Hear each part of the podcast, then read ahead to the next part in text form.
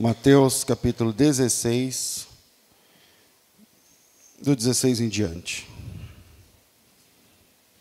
Hoje é uma manhã de ceia do Senhor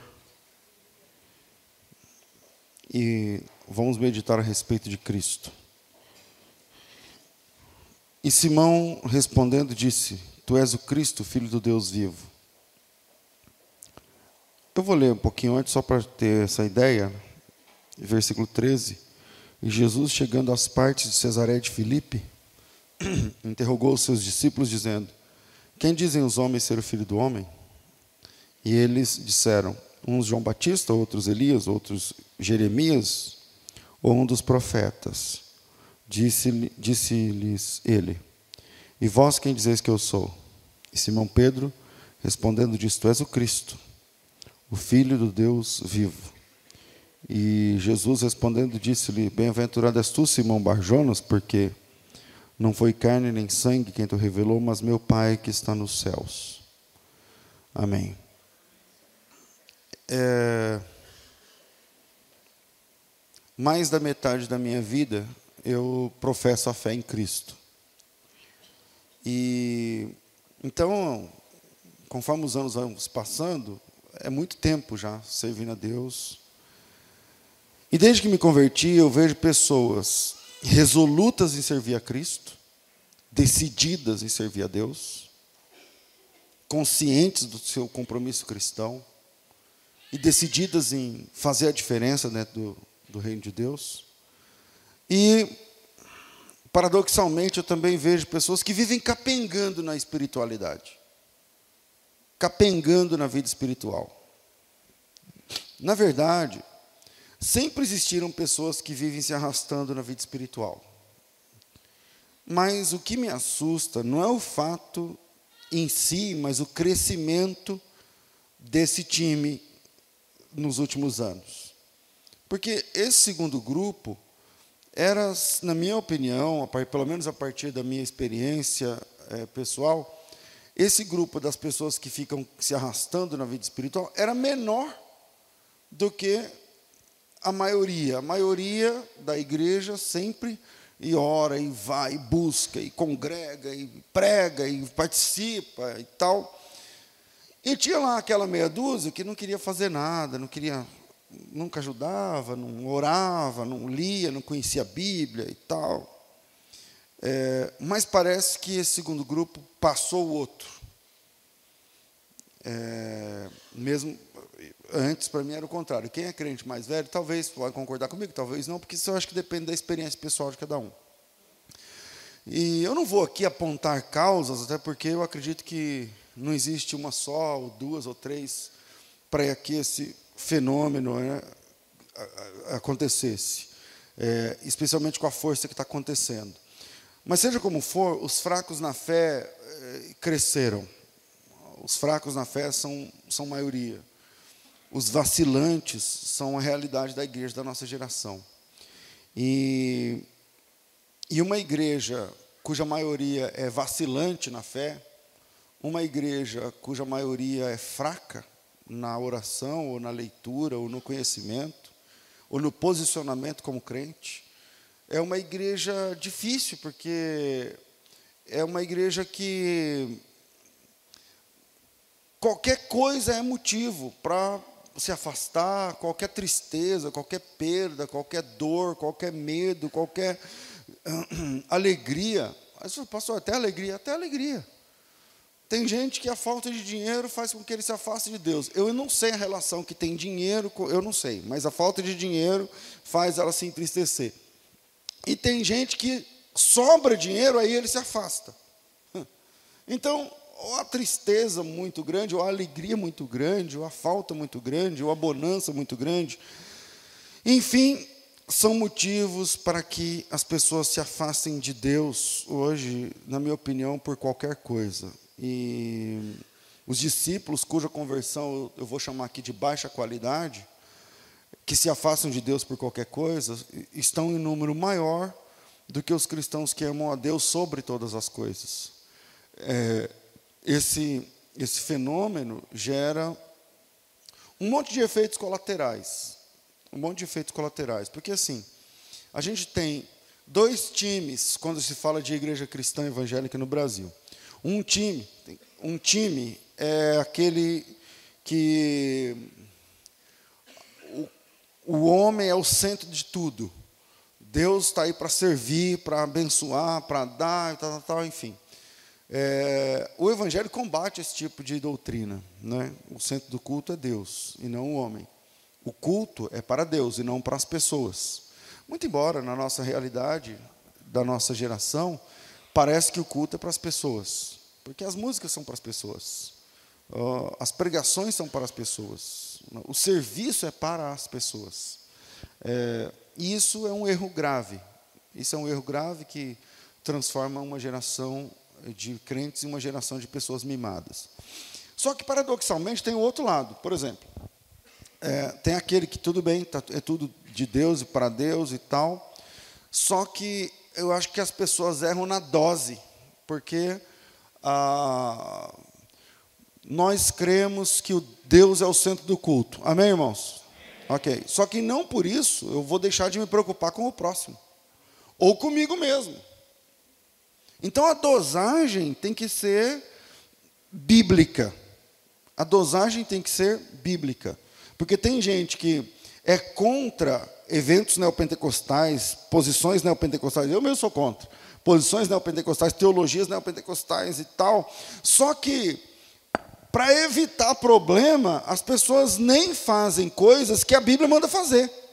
Como, por exemplo, você pode orar para Deus abrir a porta de emprego para você. Não é errado. Não é pecado. Mas tem gente que virou tanto para o outro lado que também esquece que Deus abre a porta, que Deus ama, que Deus prospera, que Deus ajuda, que Deus cuida, e que os cabelos da sua cabeça estão contados, e que, e que Ele é o nosso pastor e nada nos faltará. Então tem essa, essa, essa diferença. E aí, eu, analisando essa onda de suicídio que teve ultimamente, eu estava percebendo que o pessoal que estava se suicidando evangélico é da ala mais séria. É da ala que não abre que, que é anti-neopentecostal.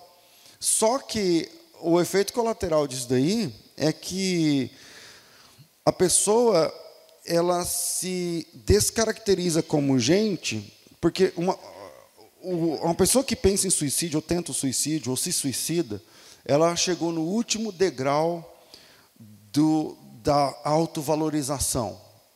Ela se suicida porque o, a esposa está brigando demais, ou está falando demais, ou está xingando demais, ou o marido está humilhando, ou a mulher, não dá, ou o filho entrou nas drogas. E aí, na cabeça dessa pessoa, ela pensa que o vício do filho, a má educação do marido, a falta de dinheiro, ou, ou, ou a, a demissão, tudo isso vale mais do que ela. Tudo isso vale, numa escala de valor, isso é mais valioso do que a vida dessa pessoa. E a pessoa que se suicida tem um pensamento que é o seguinte: se eu sair de cena, tudo se resolve. Se eu, se eu, não que ela quer A maioria das pessoas que se suicidam, ela não quer morrer. Mas ela entende que ela saindo de cena, a, todo mundo vai ser feliz. O marido vai ficar feliz, ou a esposa, ou o filho, ou o pai, ou a igreja, ou o casamento, ou, ou, a empresa, ou a família, enfim. Tudo vai se resolver se eu se eu sair do cena, que é o cúmulo da falta de amor próprio, que é o cúmulo da falta de valor próprio. É? Como assim? Um carro vale mais que eu? Como assim? É, uma, sei lá, a empresa, eu fali a empresa, então faliu, fiquei devendo. Então vou tirar a minha vida, quer dizer que a minha vida vale menos do que a empresa. Então, existem dois times aí no Brasil um que supervaloriza as pessoas e a outra que. Qual o contrário de supervaloriza? Despreza? Desvaloriza. Desvaloriza é, demais as pessoas. E, e quando esses discípulos fracos, de um lado ou de outro, porque o que eu estou tentando mostrar para vocês, eu acho que eu não estou conseguindo ainda, é que, mesmo num ambiente de igreja séria, tem pessoas fracas. A crença é boa, Eu não negocio com Deus, eu não barganho com Deus, eu adoro a Deus, eu sei que Ele é todo poderoso, eu estou aqui para servir, não para ser servido. A crença está certa. Mas são pessoas fracas em vários aspectos. Tem pessoas assim, cuja crença está correta, a mira está certa, o rumo está certo, mas a prática é, ela é fraca. É uma pessoa de fé que está no rumo certo, mas é, é, fraca na fé. E quando esses discípulos se tornam maioria, pessoas fracas, é, então acontece, começa a acontecer um fenômeno dentro da nossa geração. Porque essas pessoas fracas, quando elas são maioria, tudo, tudo que vira maioria muda a cosmovisão de, do entorno. Porque se é maioria, esse pessoal é maioria, então o que vão cantar é o que eles falam, o que vão pregar é o que eles querem, o que vão vestir é o que eles usam, o que vão gostar é o que eles gostam, porque eles se tornam maioria. Por exemplo, você pega uma pessoa teologicamente é, errada, ela acha que ela é o centro do culto, ela acha que Deus é, é dela, e ela acha que serve a ela, e ele acha que e, e as músicas são para ela. Bom, beleza. Quando esse pessoal se torna maioria, isso muda as músicas, isso muda as pregações, isso muda tudo. Muda tudo. Os pastores pregam para eles, a, os, os, os artistas, os cantores viram artistas, com fã-clube, com. Muda tudo. Muda tudo. Quando esses irmãos crescem, acaba, por exemplo, a demanda de oração. A pessoa não tem, não ora, não tem nem vergonha não ora, não tem vontade, não tem vergonha de, de, de não servir. Não... Quando esse, esses irmãos vacilantes crescem ou cresceram, a obra missionária é afetada. Ou nem existe mais, nem se fala de obra missionária. Qual foi a última vez que você pensou na missão?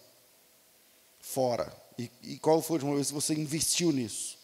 E que você trabalhou por isso, uma hora da sua semana, da sua semana inteira Quanto tempo você investiu pensando em missões, orando por missões, trabalhando por missões, pesquisando a respeito, procurando alguém, falando: olha, tá aí as irmãs da missão que estão indo para a África vendendo feijoada. Não precisava. Que bom que vocês estão fazendo, mas a verdade é: se todo mundo tivesse consciência, não precisava. Só chegar e falar: irmãos, nós estamos indo para a África. Quantos? Tantos. Quantos vocês estão indo? Eu não sei. Doze. Tem doze pessoas indo para a África. Fica tanto. Quem não pode ir porque trabalha, quem não pode ir porque não consegue, quem não pode ir. Ajuda, um dá 500, outro dá 600, outro dá. Pronto. Mas não, cara, tem que vender feijoada, velho. Tem que vender feijoada. Tem que vestir aquelas roupas ridículas de outras culturas. Aí vem aqui com aquelas roupas ridículas. Quando eu falo ridículo, porque não é nossa cultura. Lá fora é normal. Então veste aquelas roupas todas coloridas, todo não sei o que, a criança, não sei o que lá. Para quê? Para comover vocês. Porque o coração de vocês é duro. Aí vocês veem, ah, aí, tá com a roupa aí verde. Tá com a roupa aí laranjada, lá do Senegal. Sei lá, estou falando aqui qualquer coisa. Ah, legal. Vou dar cinco contos. Ah, é essa a nossa geração.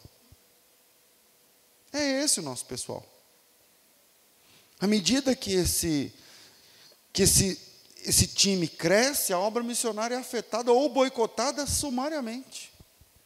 Sumariamente. Se a gente chegar e falar assim, irmãos, vamos fazer uma festa, a gente faz a maior festa. Se eu chegar e falar assim, irmãos, vamos traduzir a Bíblia para um povo, e é um projeto de 100 mil reais, a gente não, não, não sai dos 20. À medida que esse estilo cresce, aumenta também o nível de, de heresias nas músicas, nas cabeças, nos púlpitos. Nos púlpitos. O crescimento desse segmento reflete diretamente no trânsito religioso. Porque na relação, na, conforme esse número de pessoas convertidas e com entendimento errado sobre Deus cresce, como eles entendem que eles são o centro, se ele não for bem tratado aqui, ele procura outro lugar para ser bem tratado. Porque ele vem para a igreja para ser bem tratado. E não para ouvir uma palavra dura como essa que já começou e tem gente já falando: o que, que eu estou fazendo aqui? Então, é, o crescimento desse grupo reflete diretamente no trânsito religioso.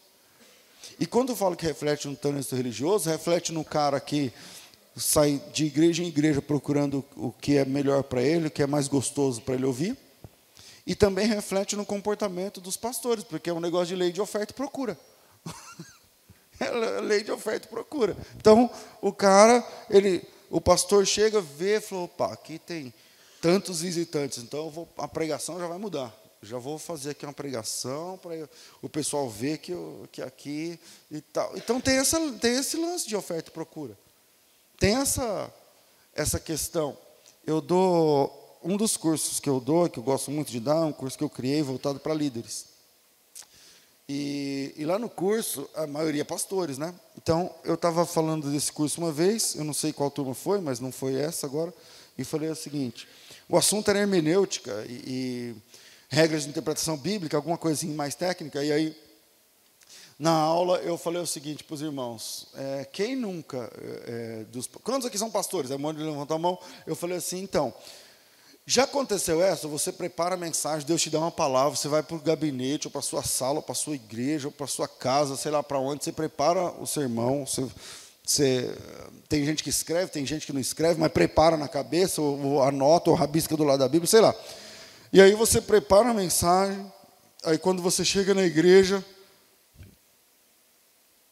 está metade da turma que tinha que estar. Tá.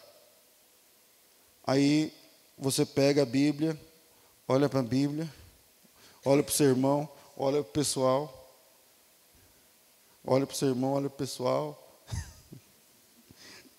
Vocês não entendem isso, acho que a maioria. Você olha para o seu irmão, olha para o pessoal e fala, não, isso aqui é muito para eles. Eu vou falar uma mais simples hoje, eu vou guardar essa aqui para domingo. Porque essa aqui veio. E aí, quando eu falei isso na sala de aula, todo mundo começou a dar risada.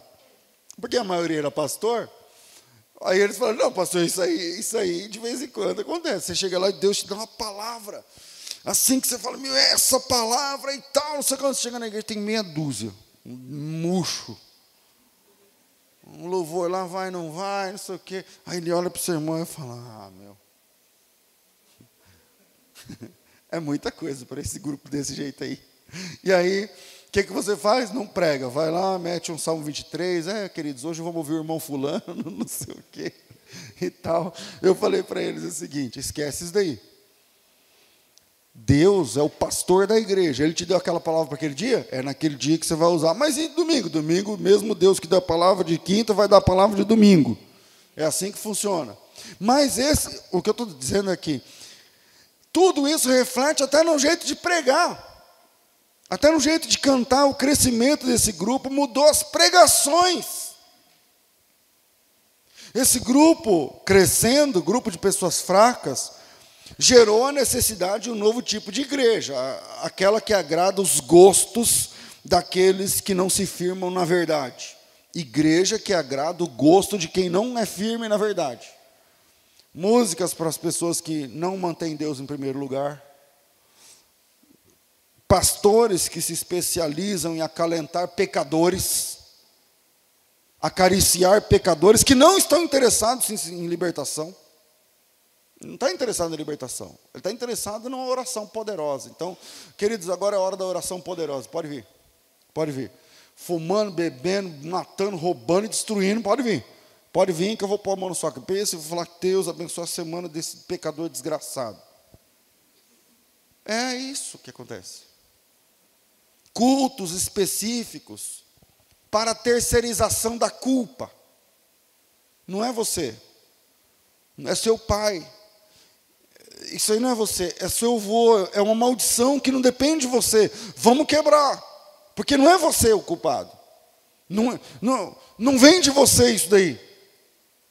Vamos, vamos, vamos fazer um trabalho forte, porque não é com você. Isso aí é, são as gerações. Vamos quebrar as maldições. Como é que eles falam? Maldições? Tem uns nomes novos agora. Não, não é só ele, tem uns nomes novos agora. Eu esqueci o nome agora. Mas isso aí que é de. É, do, do país e não sei o que lá, e vamos. Não é com você, é um culto para terceirização da culpa, para jogar a culpa. Não é, não é oh, eu estou aqui, eu não consigo me libertar disso, disso e disso. Falo, não, mas tudo bem, não é com você. Não é com você, Deus ama você desse jeito que você está aí. E, e, e o problema é o seguinte: vamos fazer um trabalho forte, porque você tem que perdoar seu bisavô. Aí o pecador falou: peraí, eu sou viciado. Você não está entendendo? Eu sou viciado nisso, nisso e nisso. Aí o pastor, é, eu entendi, mas a culpa é do seu bisavô. E o que, que, eu tenho que fazer? Não, perdoa seu bisavô, começa a liberar, começa a não sei o que lá. É isso a nossa geração. Como essas pessoas se tornaram o centro do culto, vai ficando cada vez mais difícil pastorear essa gente. Porque uma pessoa que é o centro de tudo, está acima da razão. Está acima da razão. E quando você chega e fala, não, irmão, não, não faz assim não. Ele olha e fala, peraí. E aquele empoderamento do culto? Porque o culto é um culto de empoderamento na nossa geração. Peraí, mas aquele empoderamento que eu ando sobre as águas e que eu dou ordem, eu digo ao outro vai, a um vai, ele vai, a outro vem, ele vem. Onde é que eu fica? E agora o pastor está dizendo que eu estou errado? Nunca se viu tanta gente melindrosa como na nossa geração. Mas esse melindre é na fé. É só na fé. Lá na firma está tudo certo. Esse melindre é só na fé. Dentro de casa está tudo certo. Esse melindre é, é na igreja, é na vida espiritual. Se alguém chegar e falar assim, ó, Irmão, isso aí tá, isso que o senhor falou está errado, porque biblicamente o texto diz assim, assim, assado. Ah, ele falou que minha vida. É assim. É assim agora. Graças ao que eu estou chamando de empoderamento herético da nossa geração.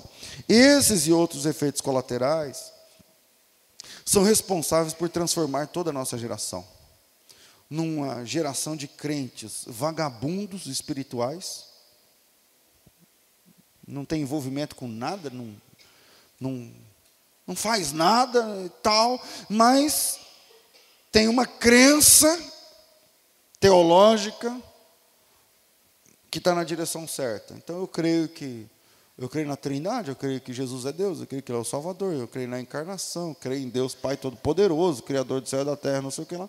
Então está tudo certo. Se eu creio, se o credo está certo, tudo demais se harmoniza. Agora não pode mexer comigo. Não pode mexer comigo. Porque eu já creio, então é, já é demais crer. E por causa disso, a gente nunca chegou tão perto de uma cultura anticristã como no nosso tempo. Cristãos com comportamentos anticristãos. Por exemplo, hoje tem igreja de gay. Veja só, vamos tentar digerir isso que eu estou te falando. Deus condena a prática homossexual. Sim ou não? Sim. Ok. Agora pense em vários homossexuais que se ajuntam e falam assim: vamos fazer uma igreja. Mas você não está entendendo. Deus, vamos de novo, Deus condena a prática homossexual. Aí agora junta vários homossexuais no mesmo prédio, mantendo a prática que Deus odeia, e fala assim: essa igreja é de Deus. Mas peraí, você não entendeu, filhão. Você não entendeu. Você não, não, essa prática não vale, não funciona. Atitudes como essa deixam o mundo mais próximo da igreja. Mas, infelizmente, não porque Deus está atraindo o mundo para perto da igreja, mas porque os cristãos estão parecendo cada vez mais com o mundo, e aí a fronteira fica cada vez mais próxima. Com isso, o mundo passa a admirar mais essas posições. Aí vai lá no, nos canais de TV, você liga lá, tem dois, um pastor, que um é marido, outro é mulher. E está lá, perninha cruzada, tal. E aí, então, é, nós nos apaixonamos, não sei o que lá, tal, tal, tal. Falei, peraí, o que, que vocês fizeram com Romanos 1? O que, que vocês fizeram com Coríntios 6? O que, que vocês fizeram com, com Apocalipse? O que, que vocês fizeram com os textos onde a Bíblia diz que quem faz isso vai para o quinto do inferno? Aí senta na cadeira e tal. Porque em nome da inclusão, em nome do politicamente correto, aí o mundo bate palmas. Eu me lembro de uma frase do Charles Spurgeon que ele diz o seguinte: os cristãos não estão em perigo quando estão sendo perseguidos pelo mundo, mas quando estão sendo admirados por ele. Os crentes não estão em perigo quando estão em perseguição, mas quando está o mundo batendo palmas, é isso aí mesmo. É, vocês aprenderam certinho. É assim que tem que ser. Isso é o mundo falando para a igreja. Essa é a nossa geração. Ao invés da igreja mudar o mundo pelo impacto do evangelho, e quando o mundo estiver sendo mudado, a igreja vai falar: é assim que tem que ser, é assim que a Bíblia diz? Não. É o mundo que está de fora, mudando a igreja de fora para dentro, dizendo. E quando aparece dois marmanjos se beijando na boca, sendo crente, aí o mundo fala: é isso aí, vocês aprenderam, é assim que tem que ser. Quer dizer, quem está fazendo doutrina para a igreja é o mundo. E não o mundo fazendo, trazendo a doutrina da igreja para o mundo. Me fiz entender? Quando o mundo aplaude a igreja, dizendo vocês aprenderam certo, quem está na cadeira de professor é o mundo. Historicamente, biblicamente ou teologicamente, o homem tem três inimigos comuns: o mundo, a carne e o diabo. Então, um desses três está influenciando num nível que o mundo está do lado de fora aplaudindo as mudanças que existem na igreja. Porque ser crente antigamente, quando você dizia assim para alguém, eu sou crente. Antigamente não falava evangélico, protestante, cristão, assim, falava crente, não é? Eu sou crente agora. A pessoa que ouvia isso já sabia no que, que você acredita, o que, que você gosta, o que, que você não gosta, o que, que você veste, o que, que você fala, aonde você vai, o que, que você não compra, o que, que você não deixa, o que, que você não fala, o que, que você fala, o que, que você pode, o que, que você não pode. Estava muito claro. Hoje, quando você chega em alguém e fala assim, sou crente, aí ele fala, tá, mas do que, que você está falando? Porque tem crente de todo jeito. E quando Jesus pergunta, é, no versículo 15, quem dizem os homens ser o filho do homem, é porque o ministério de Jesus está na metade e ele vai para Cesareia de Filipe. Cesareia de Filipe é o lugar mais ao norte de Israel possível. Cesareia de Filipe é a divisa de Israel. Nós estamos falando de um lugar perto das colinas do Golã. Nós estamos falando de um lugar que é na fronteira de verdade com o Líbano, por exemplo. É um monte que no pé do monte está cerca. Dali para cima, Líbano. Daqui para baixo, Israel. Dali para cima, à direita, Líbano. À esquerda, Líbano. Dali para cima, à direita, Síria, por exemplo. Esse lugar onde Jesus falou é uns, é uns, uns 40 quilômetros da Síria. Da, da Síria, da capital, de Damasco mesmo, sabe? E é dois quilômetros da Síria, mas da capital dá uns 40. E aí, lá embaixo, é um monte, que esse monte chama Monte Hermon, e embaixo desse monte é a nascente do Jordão. E, e, e nesse, nesse, lugar, nessa nascente do Jordão, há dois mil anos atrás, existia um templo pagão a, a um deus que ele é uma, como fala, uma quimera, uma, uma besta, uma junção de duas, de duas espécies. Ele, ele é isso aí. Ele era metade bode em metade homem, um fauno, sabe? Que as pernas da cintura para baixo eram um, um bode, né? e, a, e em cima era uma pessoa. E o nome desse Deus era Pan, Deus Pan. Daí vem a palavra pânico, por exemplo, que é o terror sagrado desse Deus, da figura, né? quando ele aparecia, tal, porque ele é uma mistura, tal, então o pânico. E aí é, naquele lugar era o centro de uma cultura pagã, cujo Deus era Pan, e aí é, e milhares de pessoas, e é grande esse lugar. Ainda tem as ruínas desse lugar, eu conheço.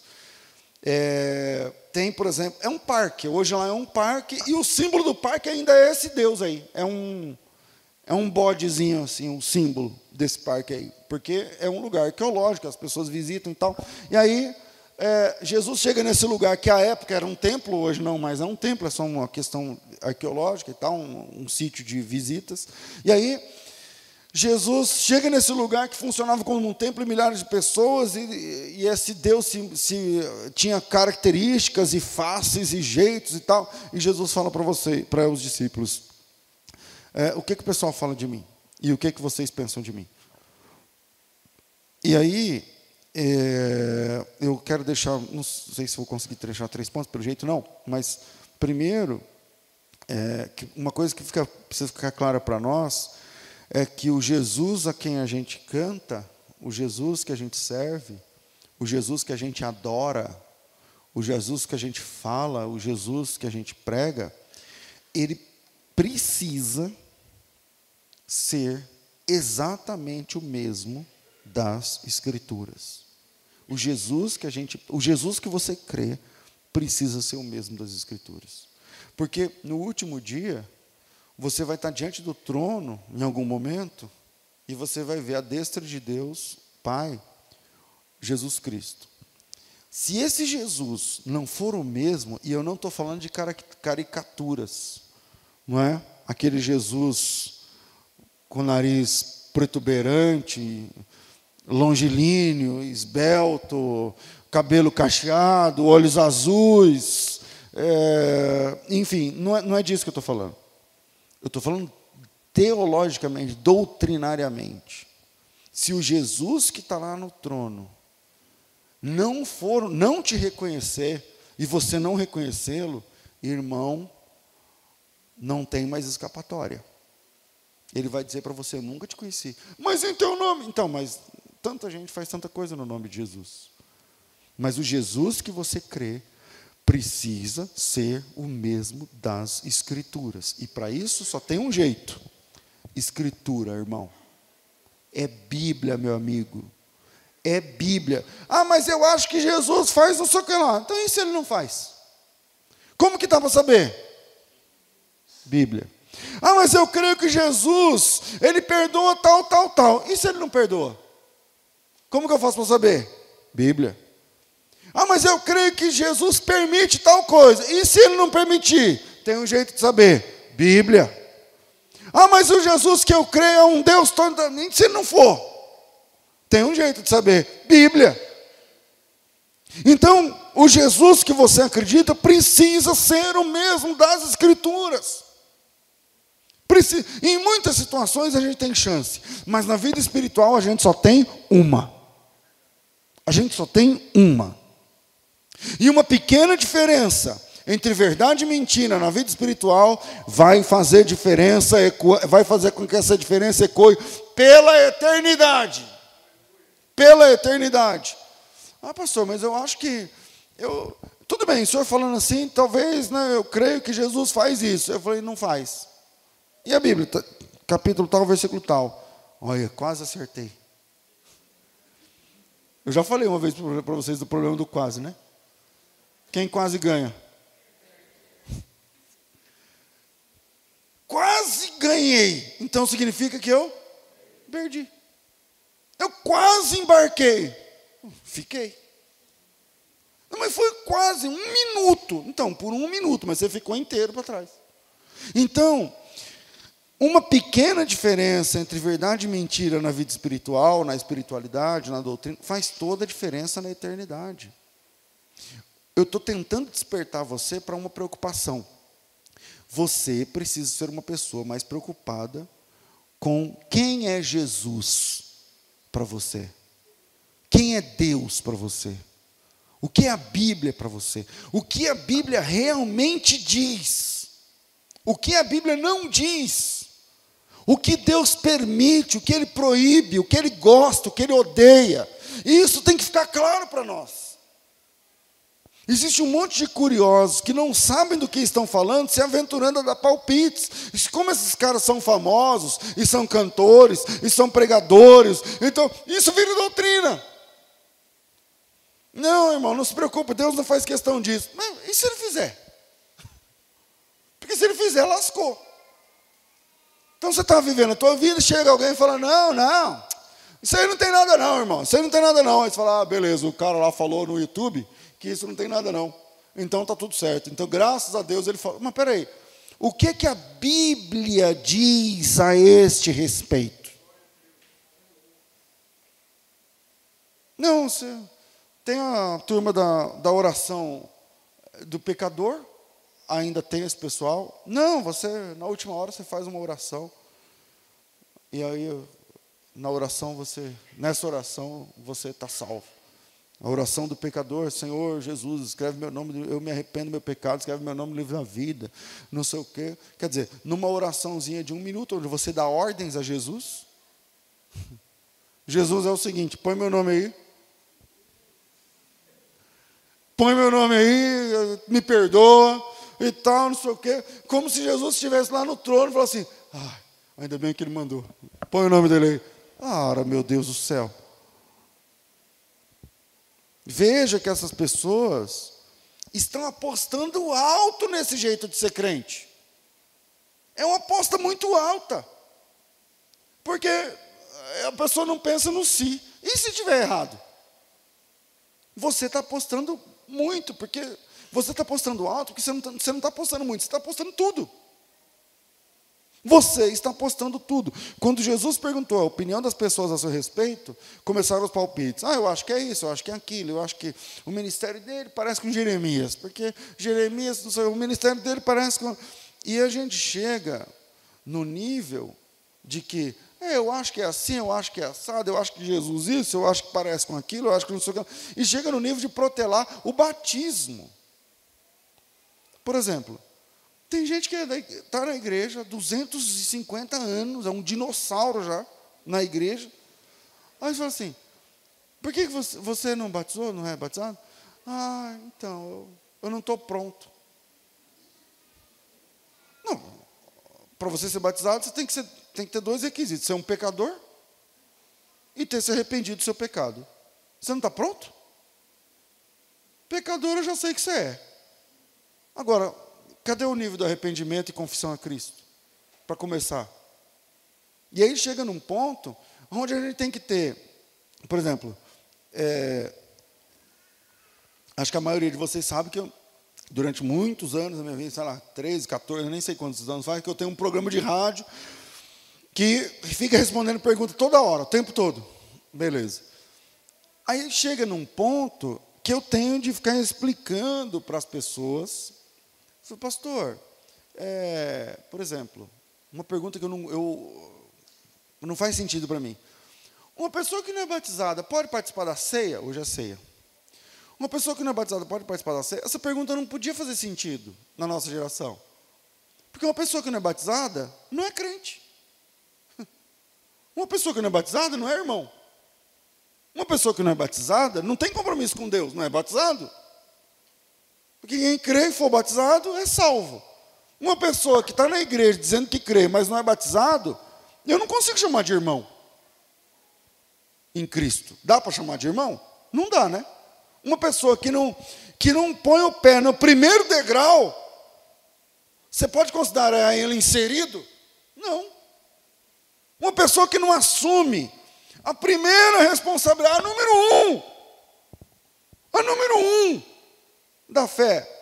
Dá para considerar ele como um irmão em Cristo? Ah, está de brincadeira, né? Como assim? Uma pessoa que não. Que, como é a pergunta? Não, uma pessoa que, por exemplo, ela é crente faz dois anos e ela não se batiza, não foi batizada ainda. É, ela pode participar da ceia? Não, filho, uma pessoa que está na igreja dois anos e não participa, não é, não é batizado, ela não é crente, ela só frequenta uma igreja dois anos. Ela não é evangélica, não, não, não é filha de Deus. Ela não se submeteu à doutrina de Cristo. Ela não fez a parte dela em, em cair de joelhos, profissão da fé e tal. Aí por que que, é, que caso é esse? Não, pastor, é o meu caso. É porque eu ainda fumo. Espera aí. Veja onde chega o nível, o nível da, da discrepância da doutrina bíblica para a realidade da nossa geração. Uma pessoa que está na igreja e fuma, essa pessoa é uma amante de si mesma. Porque para ela, as necessidades dela, os vícios dela, os desejos dela e as vontades dela são mais importantes do que as de Deus. Para começar. Essa é a pessoa. Ah, pastor, o senhor, o senhor não está na minha pele. É, mas eu já tive. Eu não sou filho de crente, não nasci na igreja. Eu vim da macumba, irmão. Eu não sou. Um, ah, o senhor é, é um crentinho que sempre foi da igreja. Não, não, não, não. Eu já dancei, eu já, eu já pintei, já bordei, já enchi a cara, já bebi até caí, já dormi na rua, já vomitei na, em mim mesmo, eu já eu vim daí. Aí uma vez veio o meu pai na fé aqui pregar e falou uns podres meus, né? Agora eu lembrei. Vocês lembram? É, o César está aqui pregando, não sei o quê, mas ele. Então eu não vim não. Eu vim de lá também. Você está entendendo? Eu sei que quer sentar numa, numa tarde e tomar dois engradados de 24 cerveja, eu e mais um, três engradados, eu e mais dois ou três, e ficar enchendo a cara. Não sei. Eu sei o que é isso aí. Eu vivi isso daí na minha vida. Mas quando eu me converti a Cristo, eu entendi que aquela vontade é minha mas não é a de Deus. E aí eu tenho que fazer uma conta: qual das duas vontades vale mais para mim? Se é a minha, eu continuo nessa, viro um crente meia-boca, que estou frequentando a igreja, cai, não cai, cai, não cai, levanta. Tem, dia, tem hora que eu estou bom sou obreiro, e tem hora que eu estou xingando e amaldiçoando minha mãe. Tem esse pessoal, que são amantes de si mesmos, não entenderam ainda que não pode mexer com ele, senão você escuta até palavrão. Que não pode falar não para ela, porque senão vai encher a cara, vai, vai, vai matar e roubar, e vai se prostituir, e vai se desviar e tal. Por quê? É porque ele falou que eu sou feia. Ora, meu Deus do céu. A gente chega num nível de desprezar o batismo. De desprezar o batismo nas águas. Então, no nosso tempo, tem Jesus para todo gosto. E os Jesuses, me permitam aqui, são cada vez mais pessoais. Cada um tem o seu Jesus. Cada um tem o seu Jesus. Tem um, um filme, um desses filmes que narra, narra o Evangelho. Eu não sei como é que os caras. Como é que alguém assiste aquele filme? eu, eu nunca assisti tudo. Eu, estou passando, entra um Jesus, um Jesus que eu não sei o nome daquele ator, cara. É aquele ator que na primeira série dos tem uns 15 anos, 20, 15 anos atrás do Homem-Aranha, era o cara que fazia o cara do mal, que era verde. É aquele cara, eu não lembro o nome dele. Aí esse cara faz o papel desse Jesus que eu vou falar agora. E aí é um Jesus que que está em crise. Eu não sei se você já viu esse filme. E ele não sabe se ele andou dando uns beijos na boca lá da, da, da Maria Madalena. Vocês já viram? Andou dando uns pega lá e tal, e depois ele ficava mal, e depois ele ficava, eu não sei se eu vou. Encrenqueiro, encrenqueiro. A, a, a, tinha uma situação lá que o cara veio fazer uma pergunta, ele queria bater no cara e tal. Aí eu fiquei olhando e falei, meu, que Jesus é esse? Que Jesus da bexiga é esse daí que, que, que fizeram? É um Jesus eh, bagunceiro, ele, na feira, teve uma, eu não lembro tudo, mas ele chegou na feira lá, pegando a fruta, não pagou, não, não tal. Eu fiquei olhando, falei, meu, esse Jesus aí não tem nada a ver. Esse Jesus não tem nada a ver. E esses Jesuses estão presentes nas músicas, estão presentes nas, nas pregações, estão presentes nas Olha, até em igrejas ditas sérias, canta para esse Jesus aí. E prega esse Jesus aí. Então, o Jesus da moda, que está ditando tendência, que está mudando cultura, que está fazendo igreja de gay existir, que está minimizando doutrinas bíblicas, que está desprezando oração, que está desprezando a obra da regeneração. É, eu até concordo que esse Jesus seja mais bonzinho do que o da Bíblia. E também entendo que esse Jesus que estão pregando é compassivo, né? E ele é tudo você pode. Não, enche a cara aí, enche a cara. Esquece aí. Esquece esse cara que está falando de batismo aí. Não. Você não está pronto. Vai lá. Continua fumando, continua bebendo, continua se prostituindo, matando e roubando. Continua, continua. Então esse Jesus é mais compassivo. Esse Jesus do qual estão escrevendo, Jesus o psicólogo, o maior psicólogo, o maior mestre, o maior empreendedor. Esse, só tem a questão, esse deu da Bíblia? Não. Não. Quando você chegar diante dele, não é ele que vai estar sentado lá. Porque o Jesus da Bíblia, ele vira mesa daqueles que transformam o templo em comércio. O Jesus da Bíblia, ele amaldiçoa a árvore que não dá fruto. O Jesus da Bíblia não aceita a morte do Pai como desculpa para segui-lo. O Jesus da Bíblia chama o fariseu de sepulcro caiado, não alisa. O Jesus da Bíblia sobe monte para orar. O Jesus da Bíblia não olha enquanto você oferta, se você está dando uma nota de dois ou uma nota de cem, mas ele se importa com quanto aquilo representa para você.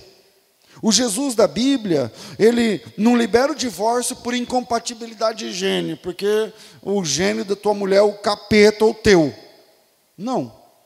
O Jesus da Bíblia, ele vai se assentar em um trono de glória. E um dia queira você ou não, nós estaremos diante deste trono e todos nós o veremos. E se o grande e poderoso Jesus assentado naquele trono, naquele dia, não for o Jesus das musiquinhas, não for o Jesus das pregações, não for o Jesus suavizado pelos pregadores da nossa geração, se isso não for, aí a gente está em maus lençóis. Porque se o que estiver sentado lá for da Bíblia, e não da conversa, não do YouTube, e não dos filmes e das musiquinhas, aí lascou. Então a gente tem que tomar uma decisão sobre que Jesus é o nosso. Que Jesus é o teu, meu irmão. Porque, pelo amor de Deus, baseie tua fé na Bíblia Sagrada. Creia em Jesus do jeito que está escrito. Parece que Jesus, eu não estou me lembrando aqui de um versículo. É, quem crê em mim, como diz a Escritura. Espera aí, isso é João 7, 30 e alguma coisa. 38. Quem crê em mim, como diz a Escritura, do seu interior fluirão rios de água viva. É como diz a Escritura. Creia em Jesus do jeito que está escrito. Pastor, mas eu posso orar e falar com Jesus? Pode, mas fale com Jesus do jeito que está escrito. Pastor, eu posso pregar sobre Jesus? Pode, mas fale de Jesus do jeito que está escrito. Pastor, eu posso obedecer? Obedeça Jesus do jeito que está escrito, sirva do jeito que está escrito, viva do jeito que está escrito, porque um dia você vai estar diante de Deus. E quando você estiver diante de Deus, meu amigo, não tem como, não tem ajuda de universitário, não tem igreja inclusiva, não tem pentecostalismo, neopentecostalismo, pós-neopentecostalismo, não tem. É você e ele. Um dia, o Jesus cujas informações estão descritas na Bíblia estará diante de você. E se vocês vão se reconhecer, se ele vai dizer para você, bendito, Bem-vindo, bendito do meu Pai. E possua o reino que está preparado para você desde a fundação do mundo. Ou, se você vai ouvir, aparta-te de mim, maldito, para o fogo eterno preparado para o diabo e seus anjos. É uma dessas duas frases que vem para você. Eu repito. É uma dessas duas frases que vem para você. Não, pastor Jesus, é o seguinte, é, que eu era de uma igreja, que o apóstolo, o pastor, o querubim, ou sei lá quem, ele, ele ensinou para mim errado. Eu acho que Jesus ia perguntar assim para você: você tinha uma Bíblia? Não tinha. Então, é lá. Era lá. Não é o que o patriarca falou, não é o que eu estou falando, gente. É o que está na Bíblia que vale. É isso aqui que vale. Então, se vocês vão se reconhecer um ao outro lá, Ou se ele vai falar para você, nunca te conheci. Porque muitos ele não reconhecerá. Porque lá em Mateus 7, muitos vão dizer, Senhor, em teu nome fizemos isso, isso, isso, isso, isso. E Jesus vai dizer, então, mas o problema não é o tanto de coisa que você fez no meu nome. Você fez bastante coisa mesmo, hein? Bastante coisa. Em teu nome expulsamos demônios. Ó, isso é coisa de crente. Expulsar demônio. É? Em teu nome, que falamos em línguas, fizemos maravilhas, sinais. E eu acho que Jesus vai olhar e falar: caramba, é muita coisa que você fez no meu nome. Só tem um problema. Eu nunca te vi. Eu nunca falei com você. Você nunca falou comigo. Nós nunca tivemos nenhum tipo de diálogo, nem intimidade. Eu não sei quem você é. Apartai-vos de mim. Quem dizem os homens ser o filho do homem? Ah, uns Jeremias, um isso, outros aquilo. Beleza. E você? E você? Pedro disse: Tu és o Cristo, Filho do Deus vivo. Cristo, Filho do Deus vivo. Quando, quando a gente olha na. Sabe que um dos símbolos do cristianismo é o peixe. Lembra? Peixinho? Porque na, na, no século. Final do século I, começo do século II, a igreja começa a ser perseguida. E isso é muito o negócio de Constantino, porque quem não crê que é na divindade de Jesus já vai falar, é porque o Constantino, que não tem nada a ver com Constantino. Os discípulos, eles, eles usavam o peixe como símbolo do cristianismo, por quê? Por um acrônimo, uma, um acróstico. Porque a palavra peixe, em grego, se diz ictus. A palavra peixe em grego é I-C-H-T-H YS, que significa Jesus, é, isso é grego, né? Jesus Christos Theos Rios Soter, que significa Jesus Cristo, Filho de Deus Salvador. E aí, a palavra peixe é esse acróstico, que significa Jesus Cristo, Filho de Deus Salvador. Então, é, os lugares, é, isso vale a pena estudar. As casas cristãs tinham uma uma meia-lua de boca para baixo, que indicava que ali era uma casa cristã, porque se a pessoa passasse, ela, ela fazia a meia-lua de boca para cima e terminava o peixe, fazia o, o, o, peixinho, que significava que Jesus Cristo era Deus, ele, aquela casa, aquela família, significa que Jesus é Deus, que Jesus é o Cristo, que Jesus é o Filho de Deus e que Ele também é o Salvador. Então, é, hoje, tem muita gente que não crê nem que Jesus Cristo é o Filho de Deus, que Jesus Cristo nem é o Salvador, que você se salva, que você. Eu não vou entrar no segundo ponto, porque vai demorar mais do que o primeiro. E eu queria deixar essa reflexão para vocês. É, o Jesus que a gente vai encontrar no último dia é o nosso. O Jesus diante de quem todo joelho se dobrará é o mesmo a quem eu cantei? Porque se for, você está bonito no pedaço, irmão. Ele vai lembrar de como você glorificou a Ele, de como você trabalhou por Ele, de como você enobreceu a causa dele. Ele vai dizer: É você, eu lembro, eu sei o que você fez. Por isso que lá em Apocalipse 22, eu não sei o versículo, lá em Apocalipse 22, 16, eu acho, ele diz o seguinte, Apocalipse 22, 16, deixa eu ver se é. Ele diz o seguinte, palavras de Jesus, a sua Bíblia está escrita em vermelho, é, essa é uma das últimas vezes que vai aparecer escrito em vermelho. Ele diz o seguinte, 22, eu disse 16, mas não é, é 12. 22, 12, ele diz assim, ó, palavras de Jesus, eis que cedo venho, e a minha recompensa está comigo, para dar a cada um segundo a sua obra. Você não vai ser recompensado por um anjo.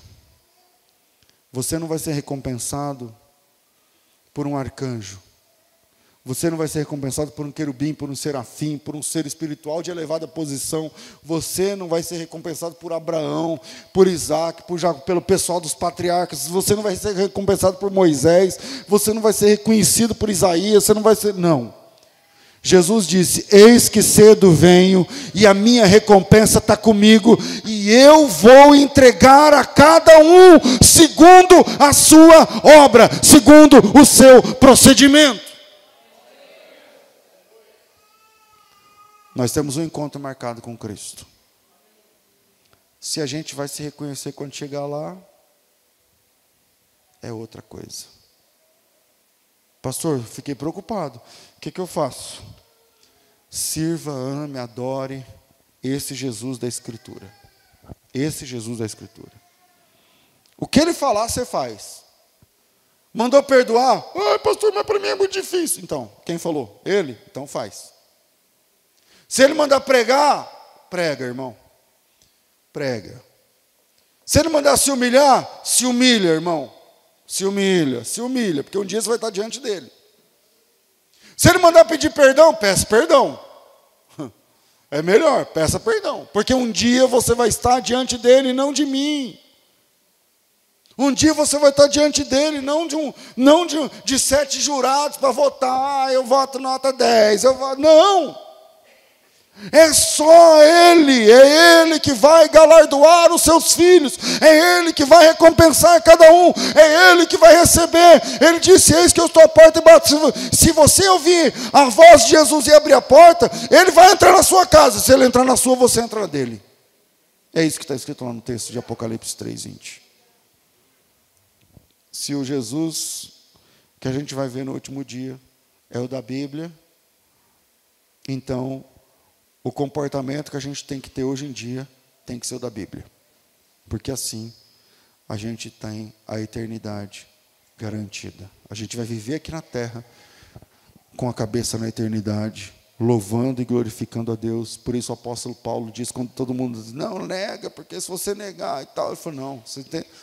eu sei em quem eu acredito. Eu sei em quem tenho crido.